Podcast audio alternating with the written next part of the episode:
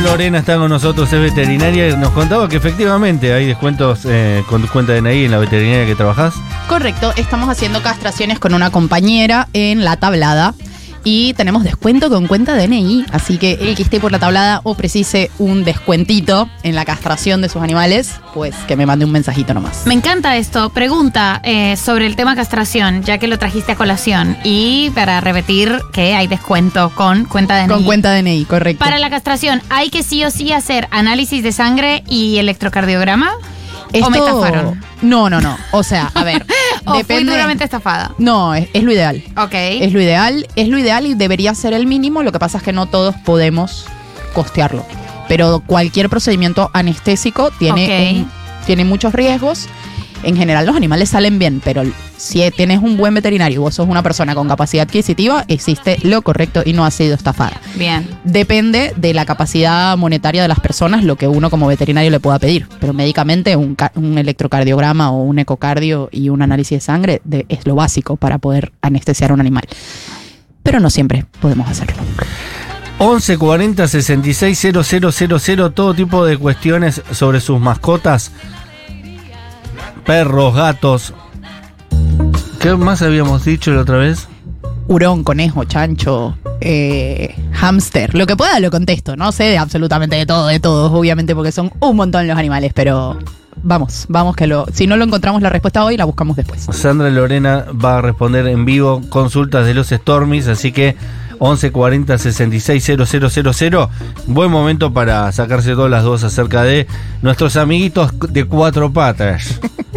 Yo les digo eh, los cuadrúpedos, ¿viste? Pero después te llega un pacientito que, le, que es trípode y que lo Claro. estás dejando por fuera al Ay. trípode. Así que vamos a hablar con Noé Custodio Hashtag- para saber cómo hacemos. Inclusión. Ay, los trípodes me dan muchísimo cariño. A mí me gusta la gente que dice perrijos. Perrijos, perrijos está, perrijos está autorizado, está bueno. Ok.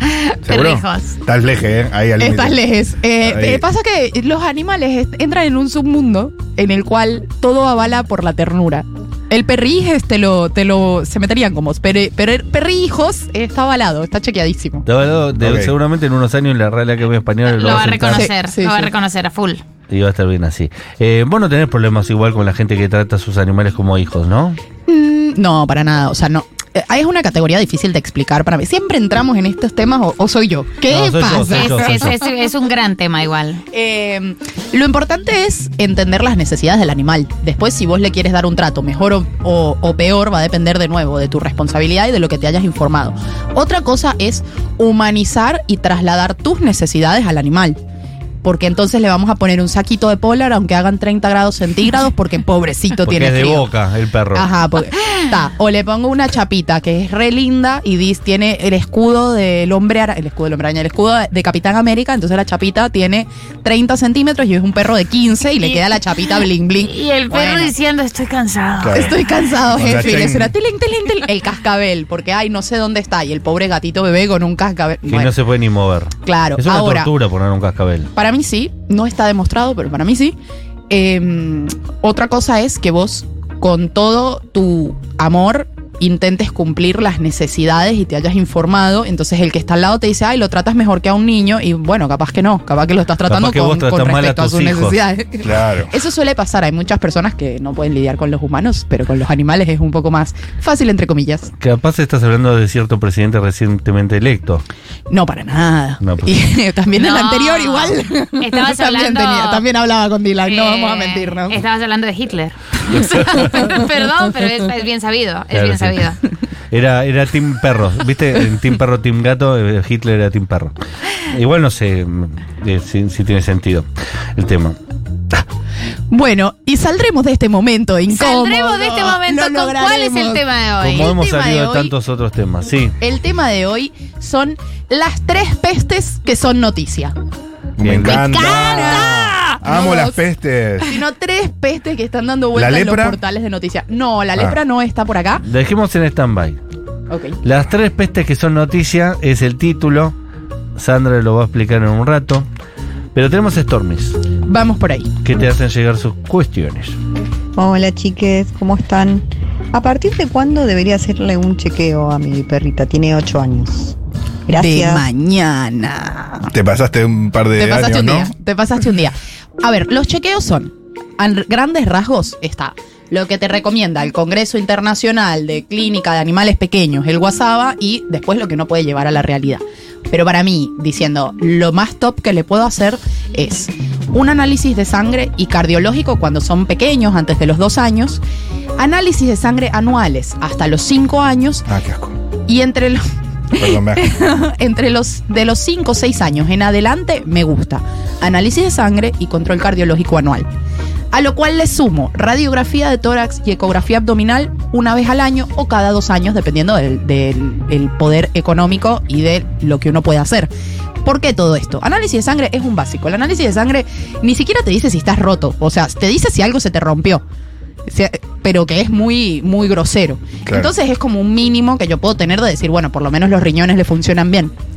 Ecografía abdominal y radiografía de tórax, porque ellos no te pueden decir, che, ¿sabes que me está doliendo por Tengo acá? un, tengo un- una- un soplito en el corazón. O sea, ah, mira, fíjate Tengo que una presión, Sí, sí, claro. me, me paro y se me baja la presión, veo estrellitas. No te lo pueden decir. Entonces, la manera que tengo yo como médica veterinaria que apunta a la prevención es ir a buscar.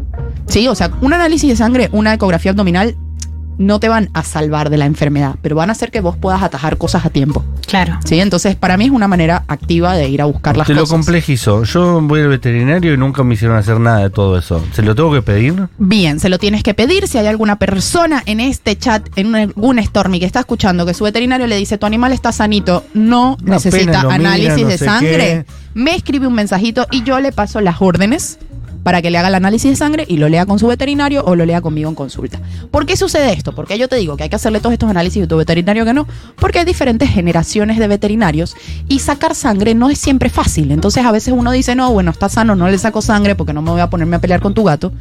Pero para mí, no me pongo a pelear, sino que prefiero sedarlo y sacarle sangre. Igual, todos los años. ¿A los gatos hay que sedarlos para sacarle sangre? Depende del gato. Pero mejor que pelear y someter al gato sobre la mesa es darle un pinchazo que le da una. que lo tranquiliza. O sea, no es una sedación completa, sino una tranquilización. Y sacarle sangre. Hay gatos que no los puedes ni tocar. Entonces, lo que yo, yo generalmente les recomiendo es: bueno, una vez al año va al veterinario. Le ponen el tranquilizante, le sacan sangre y lo vacunan. Todo en la misma. Porque hay gatos que no los puedes ni revisar. Claro, De que vas y por imposición de manos. Bueno, este gato parece estar muy sano. Le ponen las manos así Sí. y listo, no A lo mí- puedes ni tocar. Igual me llama la atención porque yo he tenido gatos toda mi vida y jamás le hicieron un análisis de sangre a ningún gato. Bueno, la medicina evoluciona y va cambiando constantemente. O sea, no- es, son cosas que antes no se podían hacer, pero porque no eran herramientas que estuvieran a alta disposición. A los Claro. laboratorios de análisis de animales no están hace tantos años entre nosotros. Se hacían en los de humanos y era carísimo. Ahora más o menos que se puede, se puede acceder. No, yo cuando adopté a la lasañita eh, le hicieron un análisis de sangre para poderla castrar.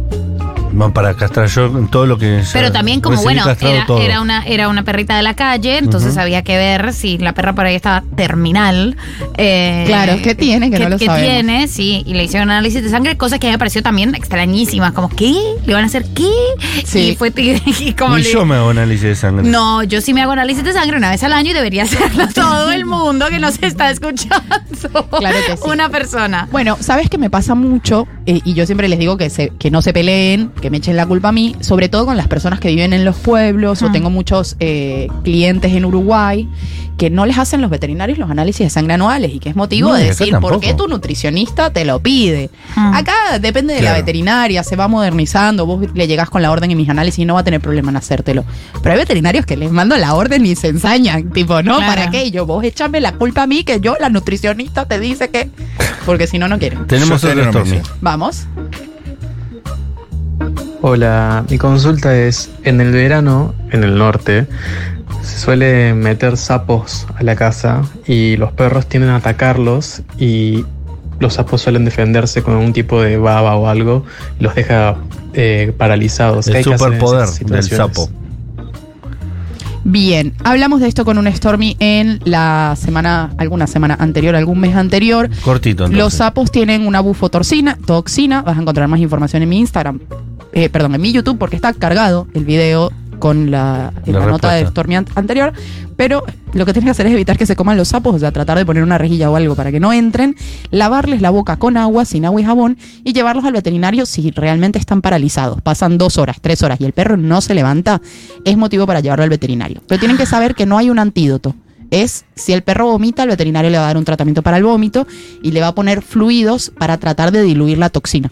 Puede llegar a ser tóxico si un perro del tamaño de un salchicha se come un sapo y toda su toxina puede ser, llegar a ser letal. Ah, Ese sí asco. Terrible el sapo, ¿eh? Con su poder de adaptación. Bueno, Claro. ¿los sapos pueden andar armados para vos? Están armados. Los sapos nacieron armados, Nacieron ¿sabes? armados. no te metas con el poder de la rana. Conozco un sapo que entró en un colegio secundario en Estados Unidos y mató 72 perros que estaban estudiando su, su primer ladrido. Biología. Eh, vamos con las tres pestes. Las tres pestes. Empezamos con la encefalomielitis equina.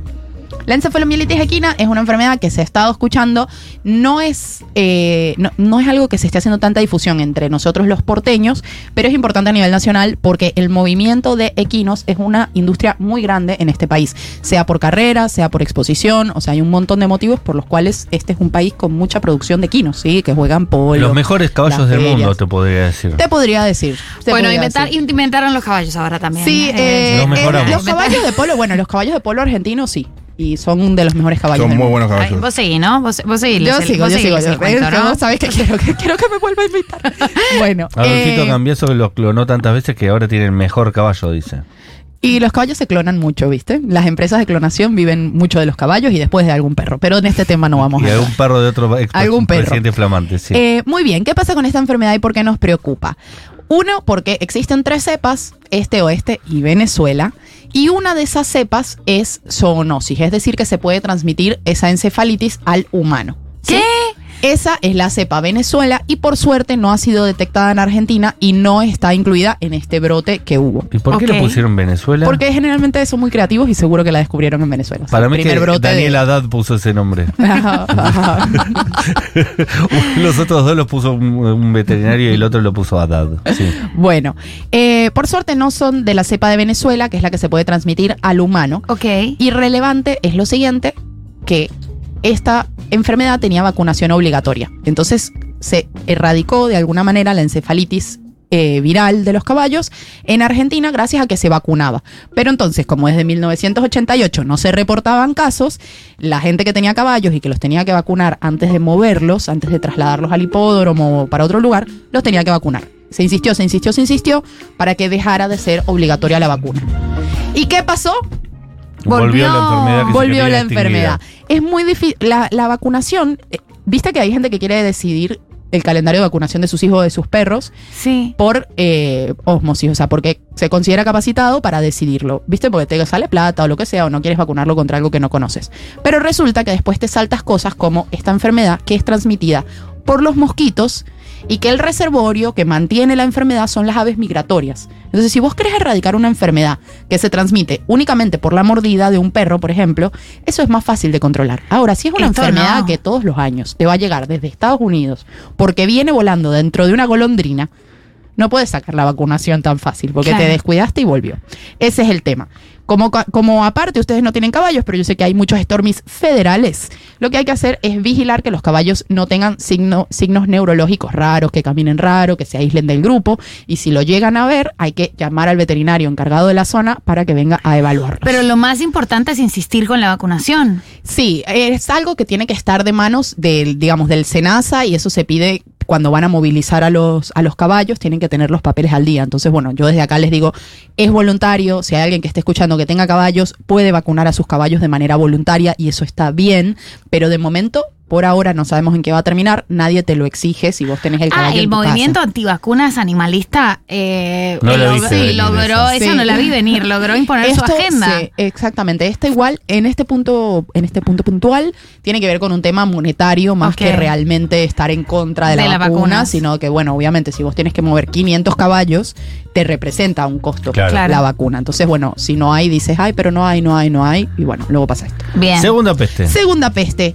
Bien, esta es una de las más importantes en este momento porque me compete a mí directamente. No. Que es la enfermedad de. Auyeski. Eh, yo estoy. Ah. O pseudorrabia.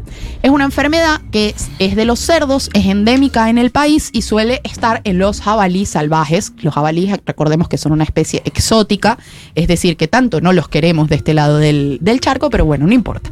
¿Qué sucede? Van los perros, se los llevan los cazadores, cazan un jabalí y el perro se puede contagiar de la enfermedad de Auyeski por morder un jabalí que eh, termina siendo luego que lo mata carne cruda. Entonces los carnean, les dan las vísceras y el perro se puede enfermar. ¿Cuál es el problema de hoy? Que se detectó Auyeski en varias de las principales granjas. Granjas, en realidad se parece más a una fábrica que a la granja que se imaginan cuando digo. Feedlot. Ni siquiera, o sea, es, es mucho más arriba de- en el nivel de la industrialización de un feedlot, porque es mucho más hacinado. Pero se detectó Auyeski dentro de estos, dentro de estos establecimientos. Lo De que significa chanchos. de chanchos. ¿Cuál es el problema acá? Que hay un- una pérdida de información en el camino, porque como la Auyeski no es enfermedad zoonótica, a ustedes por ahí no les llega la noticia. Claro. ¿Y a quiénes les llega? A los productores porcinos, que tienen que tener cuidado de que no se les contamine su producción, porque tienen que Si no, la hacer un vender. sanea- No, no, la pueden vender, pero tienen que hacer un saneamiento en su industria, es decir, eliminar todos los cerdos y reponer con cerdos nuevos para que no les sean poco rentable tener los chanchos. Pero ¿cuál es el problema? Que se esa carne sí se puede vender, porque el problema es monetario, digamos. Claro. ¿Cuál es el problema entonces? Que la gente le está dando, muchas personas le da carne de cerdo cruda a sus animales, principalmente personas que viven en el campo y que tienen esas costumbres o personas citadinas que se están informando y están empezando a practicar la dieta BARF, que es la dieta biológicamente apropiada y cruda. Y esto lo traigo a colación porque la dieta BARF nutricionalmente es de lo más completo que hay, pero es importante que conozcamos los riesgos que llevan. Así como a vos cuando llevaste a Malasaña, nadie te explicó que que coma alimento balanceado implica un riesgo mayor de enfermedad renal y diabetes, yo te tengo que decir que la dieta BARF es nutricionalmente superior a cualquier otra dieta, pero implica ciertos riesgos, ¿sí? Que es que se ponga en contacto con virus, con parásitos o con bacterias que están en la carne, que no suelen enfermar tan seguido a los animales, perros y gatos, porque ellos son animales carnívoros, están capacitados para enfrentarse a muchas cosas que nosotros no, pero a su vez tienes que saber los riesgos. Entonces, Claro. actualmente la recomendación es no dar carne de cerdo cruda, cocinarla bien, que esté bien, bien, bien o sea, le cocida. podés dar un, un cerdito que sobró del asado. Le puedes dar un chanchito que sobró del asado, le puedes hacer un bifecito de chancho, si sí o sí se lo quieres dar crudo, porque por ejemplo no lo digiere bien cocido, que he tenido casos, tiene que estar 35 días en el congelador, con lo cual es más viable no darle chancho Claro. que darle un chancho que estuvo 35 días en el congelador. Así que actualmente no vamos con el chancho crudo en la parte de la dieta BARF. Tercera peste. Tercera peste, vamos con la rabia, que también ya hablamos en esta hablamos. hermosa Estoy muy columna. preocupada por el tema de la rabia. Pero el tema de la rabia se pone picante porque hubo un caso de rabia en un gato en Mar Chiquita. ¿Sí? Entonces, lo simple, lo importante es que hay que vacunar. Si alguno de los Stormies está en Capital Federal y no tiene vacunados por su, a su gato o a su perro o a su hurón, vaya por favor, me busca la libreta. La vacuna de la rabia dura un año. Si están en. Capital Federal y la tienen vencida, me mandan un mensajito que le vamos a poner la vacuna, obviamente de manera privada, al domicilio. Y si no, lo pueden llevar al pasteur a vacunar. Pero estos casos de rabia existen porque como contamos en la nota anterior, la rabia está en los murciélagos, baja a la tierra y este gato, por ejemplo, estuvo en contacto con tres personas y tres perros que ahora tienen que ser vacunados y pasar por un montón de tratamientos porque no saben si se pueden haber contagiado.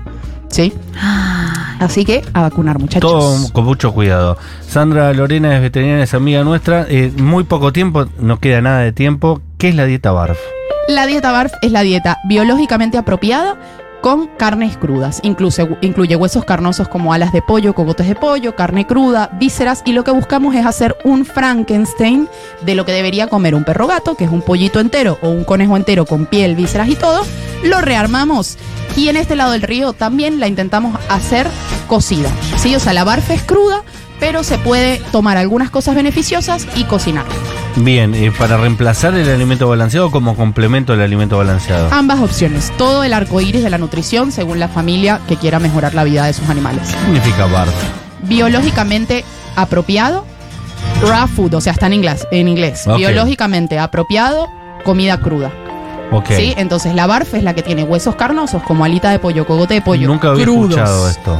Eh, está muy en boga. No voy a decir que está de moda porque no me parece. ¿Y vos no, no estás es de acuerdo? Mira, estoy de acuerdo siempre y cuando la familia se informe de cómo hacerlo, me respete mi criterio de los tiempos de congelación, que podemos hablar en otro momento para desactivar la mayoría de los parásitos, y que también entienda los riesgos que implica, pero sin miedo. Sí, o sea, hay que elegir a qué nos vamos a enfrentar. Así Perfecto. que estoy de acuerdo, pero en general lo hago con personas que ya están informadas y que mantienen las prácticas. Si alguien viene y no conoce la dieta BARF, yo empiezo por dieta cocina. Bien, eh, usted tiene sus animalicus. ¿Cuántos tiene? Se murió mi gatito No. este fin de semana. No, chicos. mira qué pregunta que- apropiada la sí, mía. Sí. Este programa va en honor a Sirius, de lo cual no vamos a hablar, pero es el que me trajo hasta acá con el tema de la alimentación. Así que ahora te puedo decir que tengo una gata. Una. Ah. Me dice, me pone mal. la- pero que yo también con la mi mamá siempre me dice, Matías, siempre la pregunta in- innecesaria en el Bueno, momento pero quizás Esa para es- la próxima esa es columna. la cuarta, la eh, cuarta peste de tengo, esta semana. Tengo, tengo una pregunta que la podemos desarrollar en la próxima columna. Va a ser un poco imprudente, pero me parece que es importante difundir este conocimiento y es qué haces cuando muere tu mascota. Bueno, podemos hablar de duelo animal, que es algo Pero además que de duelo animal, físicamente, minorizado. ¿qué haces? Ah, físicamente también. Como a dónde se lleva, qué hay que hacer. Bueno, lo podemos hablar, no hay ningún problema. Así quizás podemos que sacar el duelo Así quizás podemos no hacer el-. Así quizás podemos Ya, hacer el no me sigas Ay, que soy- pobrecito. Soy de lágrima fácil. Aquí todos somos de lágrima Nos fácil. estamos quedando en vivo, Sandra Lorena. Gracias por haber pasado por Gracias la a Escuela Tormenta ustedes. nuevamente.